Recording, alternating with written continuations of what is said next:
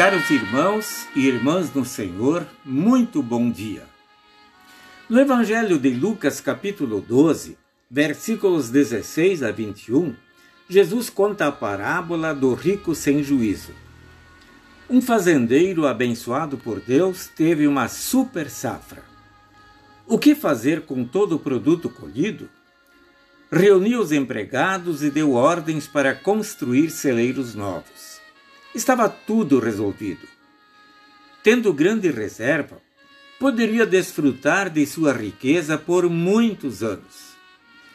Jesus demonstra na parábola que este homem é egoísta e avarento.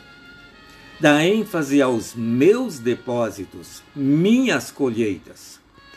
Não dá crédito a Deus pelas bênçãos derramadas sobre a sua plantação para que pudesse fazer uma ótima colheita ele não se preocupou em usar bem as suas riquezas, não se preocupou em ajudar o próximo, nem com uma oferta de reconhecimento e agradecimento a Deus.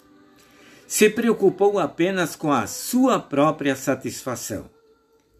Ele era rico, mas ao mesmo tempo muito pobre.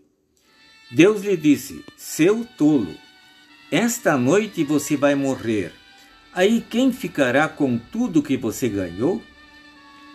Este homem é chamado de tolo. Tolo é alguém que não leva Deus a sério. No Salmo capítulo 14, versículo 1, lemos: Os tolos dizem assim: Para mim, Deus não tem importância.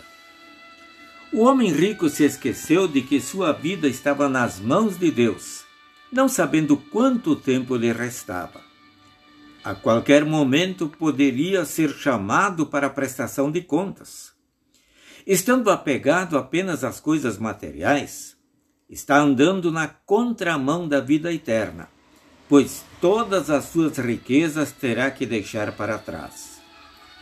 Alguém poderia perguntar: então, não há salvação para os ricos? Não é isto que a Bíblia ensina.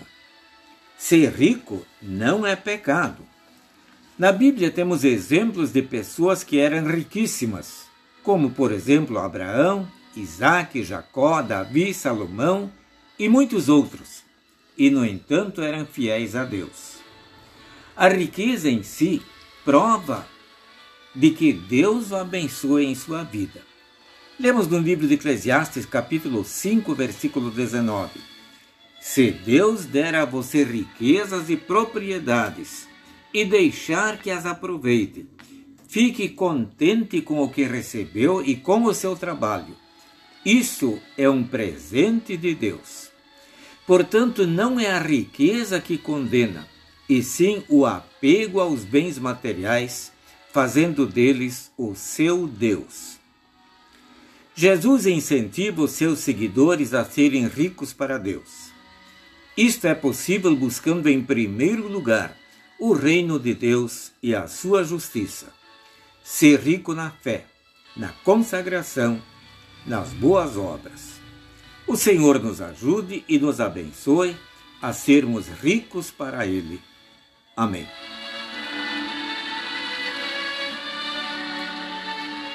Oremos. Obrigado, Senhor, por nos concederes o suficiente para viver. Dá-nos sempre o pão de cada dia Amém.